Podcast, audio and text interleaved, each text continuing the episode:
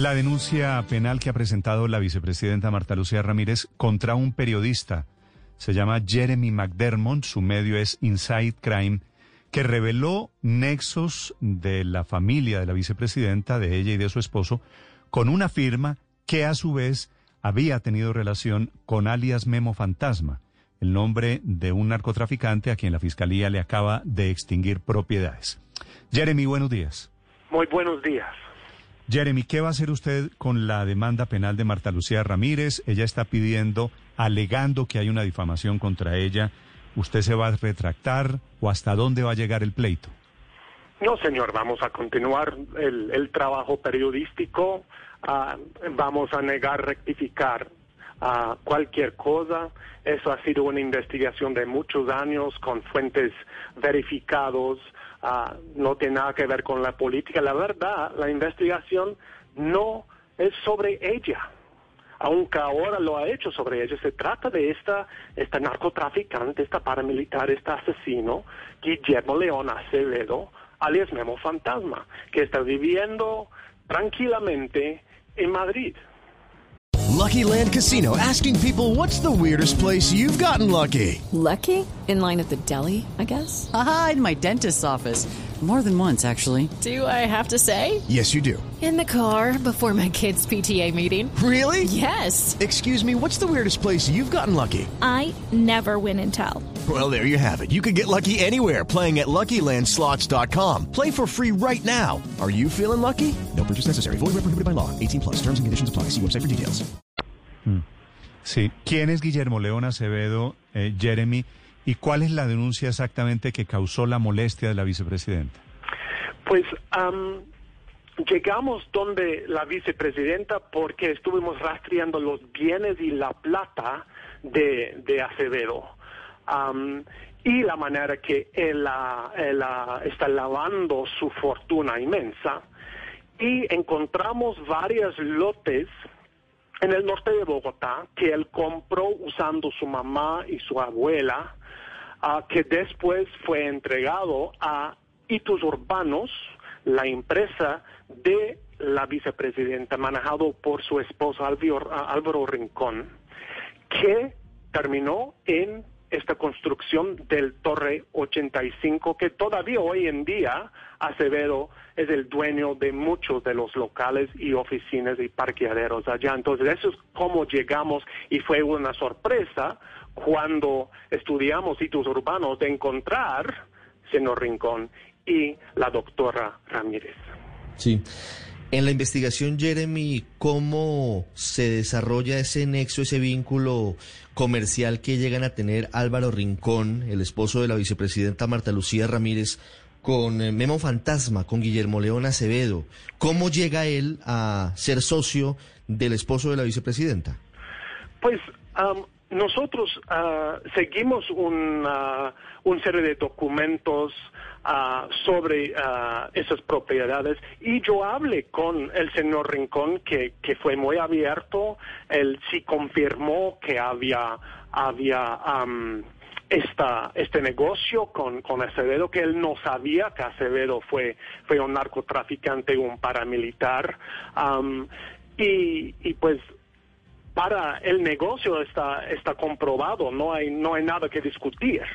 La, la, la cosa es, por parte de la, la vicepresidenta, ella está ofendido que, que hemos vinculado esta, esta narcotraficante con su familia, pero pues la prueba está en toda la documentación y ni una vez hemos dicho que ella fue responsable o culpable de conducto criminal. Sí.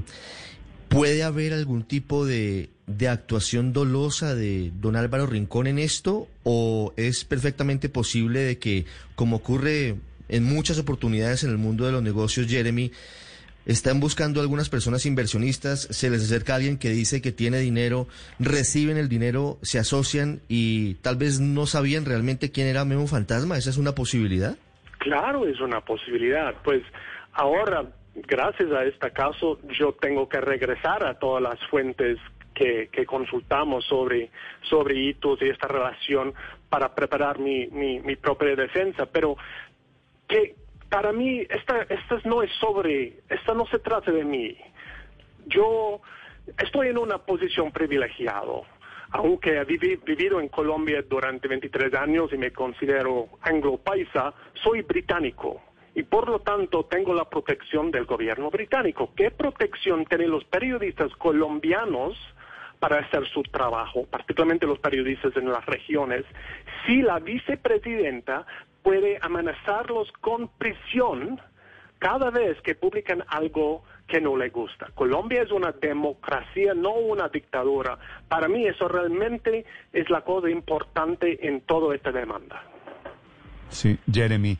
Eh, por otro lado, desde otro punto de vista, ella, la vicepresidenta Ramírez, y hay personas que consideran que los periodistas deben, debemos tener límites que, que no se pueden sobrepasar. ¿Hay algún límite que usted siente aquí que haya sobrepasado en algún momento? Ni cerca, ni cerca. No hemos acusado a ella de conducta criminal. Yo he hablado con ella, ella ha tenido el derecho de responder tenemos un canal abierto, ah, entonces, uh, y eso ha sido investigación basado en fuentes verificadas, seria, años de investigación. Eso no es rumor, eso, eso es periodismo de investigación, que es absolutamente necesario en cualquier país. Eh, señor Jeremy, pero tal vez un punto importante de su investigación es saber si para el momento, para el 2016, que entiendo fue cuando se hizo el negocio entre Memo Fantasma y esta empresa de la familia de la vicepresidenta, para ese momento era conocido que Memo Fantasma era un narcotraficante, era, eh, había investigaciones importantes sobre él. Eh, para, para ver si efectivamente eh, la, la, empresa podía conocer. Usted dice, usted nos ha respondido que podía ser una posibilidad, pero usted dejó esto claro en la investigación. Sí, en la investigación ni una vez hemos dicho que el señor Rincón o la doctora Ramírez sabía que esta man Acevedo era Memo Fantasma que no tenía ningún orden de captura y hoy en día todavía, hasta que yo sé, no, no tiene orden de captura. y eso no es la historia.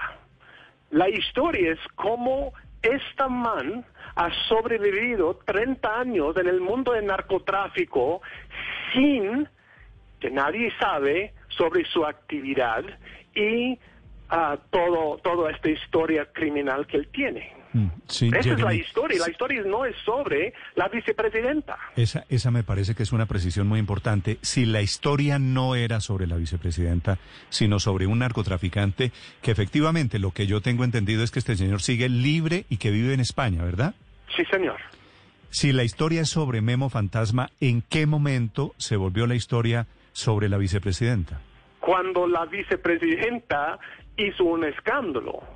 Pues uh, ella solo está mencionado personalmente dos veces en toda la historia que tiene seis capítulos, que es sobre Memo Fantasma. la primera vez fue la sorpresa en llegar a hitos urbanos y el hecho que uno de los accionistas principales de esta empresa era y es Marta Lucía Ramírez. segundo es cuando, después de confrontar a Memo Fantasma en España, yo regresé a Medellín y cuando yo prendí mi, teléfono en, el aeropuerto de María Córdoba, había un mensaje de la vicepresidenta diciendo, yo quiero hablar con usted, yo sé que, em, que, está investigando. Esas son las, las cosas principales, las menciones directas de la vicepresidenta. Claro, pero a ver, Jeremy, dicen, hay quienes dicen que los periodistas investigativos siempre tienen todo bien menos la conclusión. Es posible que usted tenga todos los datos correctos, tenga muchas observaciones, tenga muchas coincidencias, pero que pueda tener mal la causalidad y el orden en cómo ocurrieron realmente las cosas? Pero, señora, yo no he acusado la vice de nada. ¿Y a su marido? Tampoco.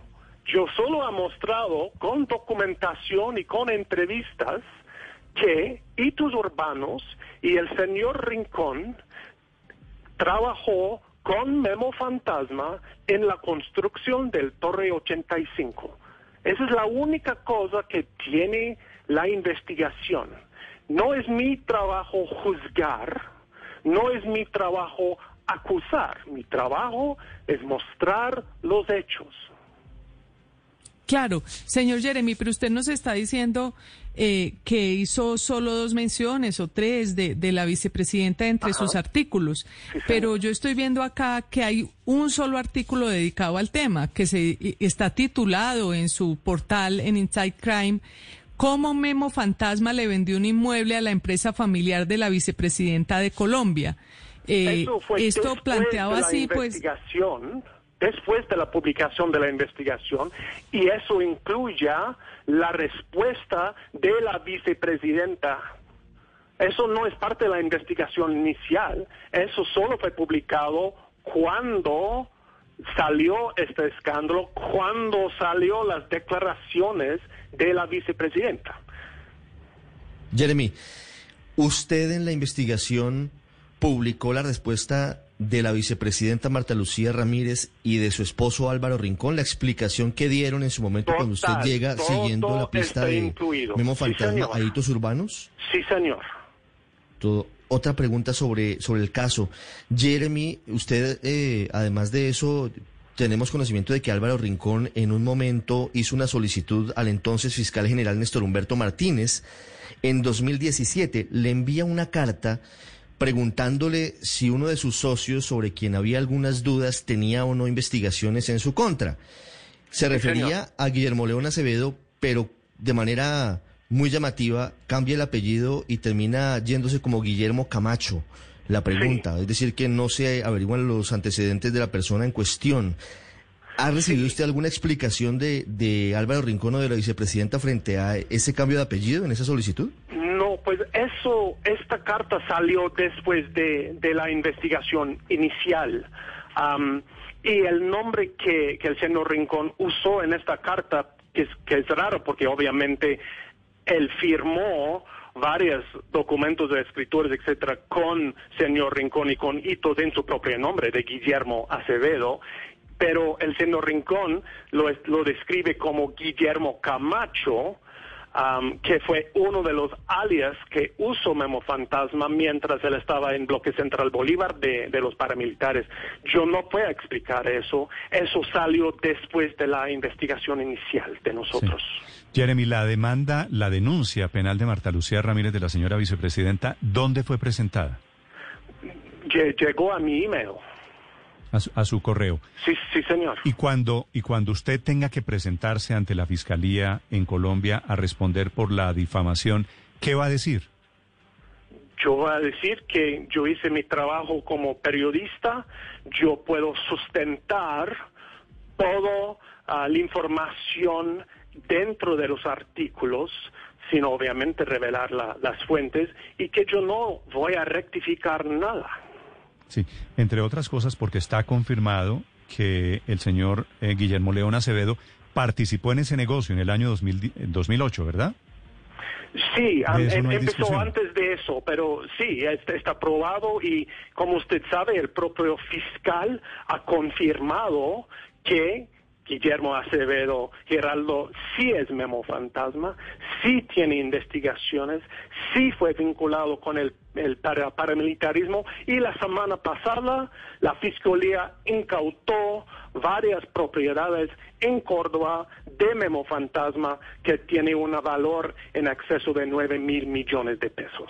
Sí, ¿alguien le ha contestado a usted por qué Memo Fantasma con este prontuario con estas acusaciones, con estos antecedentes, ¿por qué él sigue libre?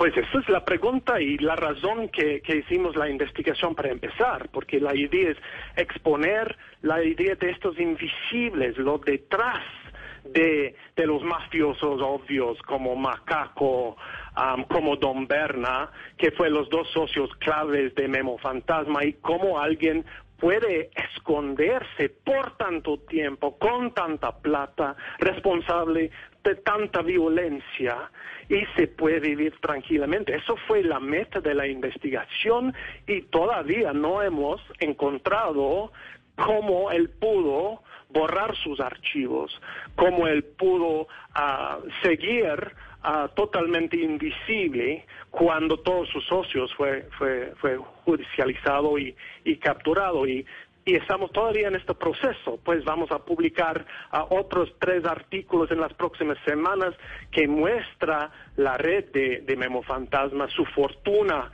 en Colombia y en Europa, y pues para intentar desarrollar este lado de la historia. Ah, ¿van a publicar tres artículos sobre el, sobre el mismo tema? Sí, sí, señor. Sí. Usted que ya es eh, anglopaisa Jeremy entenderá la expresión, al que no quiere caldo se le dan dos tazas. Sí, señor.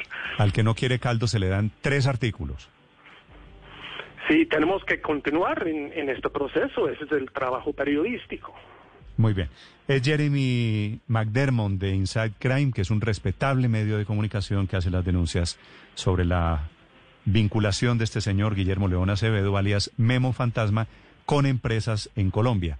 Gracias, Jeremy, por atender esta llamada de Blue Radio. Muchas gracias. Hasta luego. Step into the world of power, loyalty, and luck. I'm gonna make him an offer he can't refuse. With family, cannolis, and spins mean everything. Now, you wanna get mixed up in the family business. Introducing The Godfather at ChumbaCasino.com.